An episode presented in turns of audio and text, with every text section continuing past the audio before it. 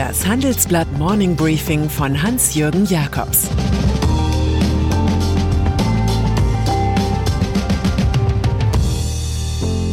Guten Morgen allerseits.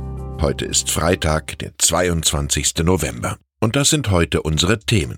Das Geheimnis der Innovation. AKK auf der Suche nach der Mitte. Der deutsche Sparer ein Opfer.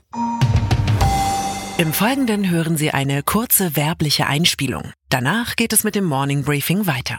Probiere jetzt das neue Laufgefühl selbst aus und finde heraus, was einen On-Schuh ausmacht. 30 Tage lang darfst du die Schuhe oder Bekleidung testen, bevor du dich entscheidest, ob du sie behalten möchtest. So funktioniert es. Gehe auf die Webseite www.on-running.com slash morningbriefing und wähle deinen Lieblingsschuh oder Kleidungsstück. Bist du begeistert, so behalte deine Bestellung. Bist du es nicht, so sende sie an uns zurück und erhalte die volle Kostenerstattung.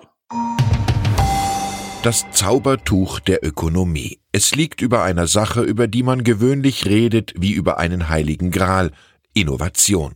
In der Volkswirtschaftslehre wird sie einfach als autonomer technischer Fortschritt behandelt, als etwas, das vom Himmel fällt, wie Manna oder wie ein Care-Paket. Tatsächlich sind Innovationen das Ergebnis eines positiven Zusammenspiels vieler Akteure in einem Unternehmen, die ein Kundenbedürfnis erkennen und das passende Produkt dazu schaffen, die so etwas wie die Nespresso-Kapseln von Nestlé kreieren, wie Holger Ernst schwärmt. Ernst ist Professor für Innovationsmanagement an der Privatuniversität WHU in Wallendar. Er hat mit anderen die Datenbank PatentSite entwickelt, die Güte und Kraft innovativer Unternehmen bewertet. In unserer großen Wochenendgeschichte schildern wir auf Basis dieser Daten, wer zu den Veränderungshelden der neuen Zeit gehört, wer am besten analog und digital, moderne und Tradition zusammenbringt. Wer glauben Sie liegt in der Liste der 100 innovativsten Unternehmen der Welt vorne?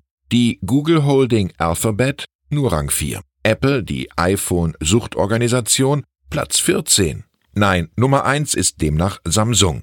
Stark bei Gesundheits- und Mobilitätsthemen ein koreanisches Shellball, genauso wie der drittplatzierte Elektronikkonzern LG. Offenbar haben solche Familienkonglomerate mehr Innovationserfolg, als ihnen die selbstgefälligen Börsen mit ihren Konglomeratabschlägen zutrauen. Auch der US-Pharma-Riese Johnson Johnson auf dem zweiten Platz und Volkswagen auf dem zehnten schlagen sich in dieser Hitparade gut.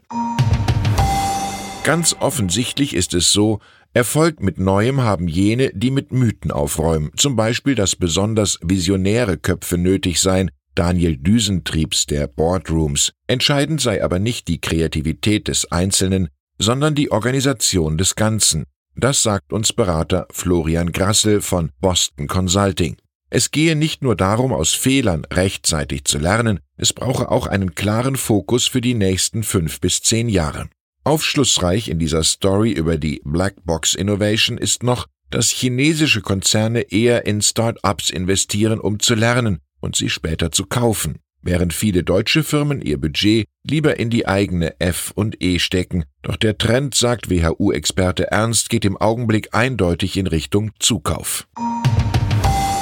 Wer von Ihnen innovativer sein will, sollte sich vom Philosophen Bertrand Russell ermutigt fühlen. Manche Menschen würden eher sterben, als zu denken, und sie tun es auch.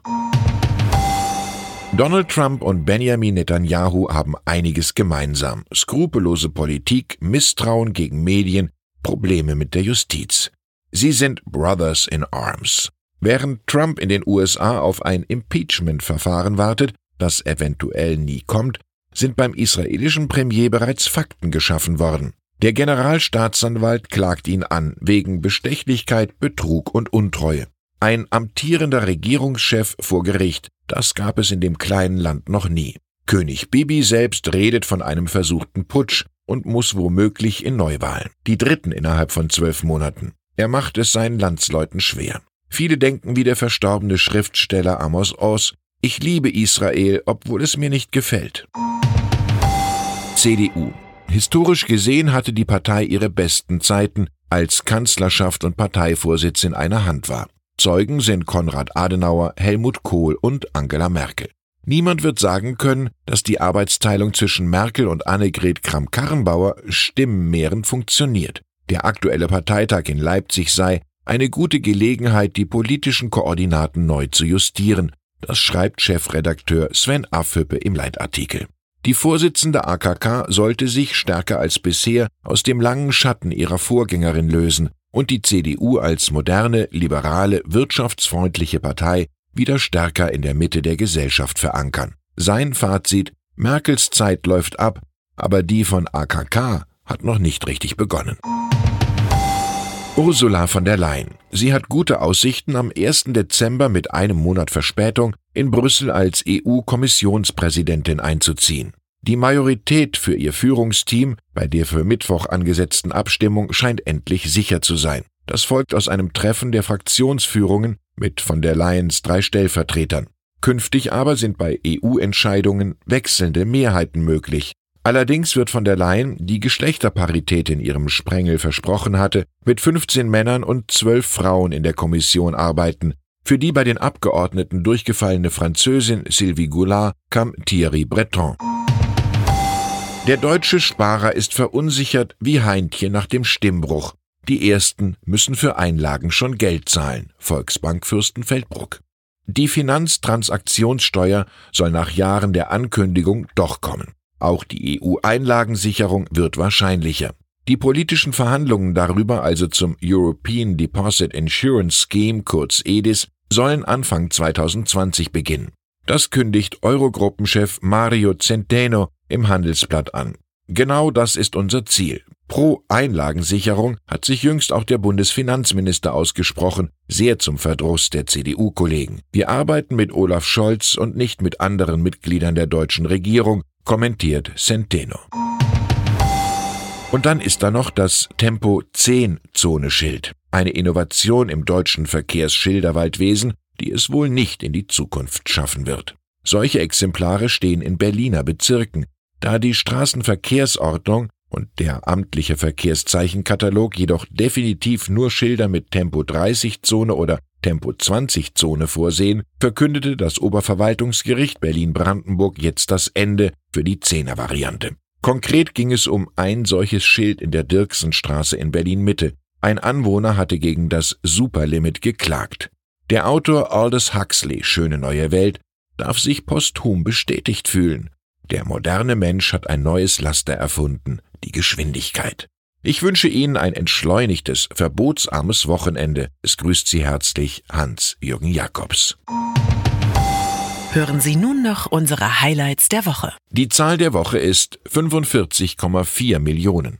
Im dritten Quartal 2019 lag die Zahl der Erwerbstätigen in Deutschland bei 45,4 Millionen, der höchste Stand seit der Wiedervereinigung. Unsere Persönlichkeit der Woche ist Gordon Sunderland. Der EU-Botschafter der USA bringt den Präsidenten in höchste Not. Dabei ist der Unternehmer ein Trump-Vertrauter. Und das Zitat der Woche kommt von Annette Wittmann-Mautz. In der Sache sind wir klar, wir brauchen mehr Frauen in verantwortlichen Funktionen in der Partei. Über den Weg dorthin lassen wir mit uns reden. Die Chefin der Frauenunion hat im Quotenstreit Kompromissbereitschaft signalisiert und eine neue Parteikommission vorgeschlagen. Jetzt noch ein Hinweis in eigener Sache. Die digitale Transformation zwingt zum Umdenken. Rethinking Tax ist das Motto für Steuerabteilungen und Berater. Auf der Tax Technology Conference vom 2. bis zum 3. Dezember in Frankfurt bringen sie hochrangige Experten aus Wirtschaft und Wissenschaft auf den Status quo der Tax-Digitalisierung. Mehr Infos gibt's unter tax-tech-conference.de.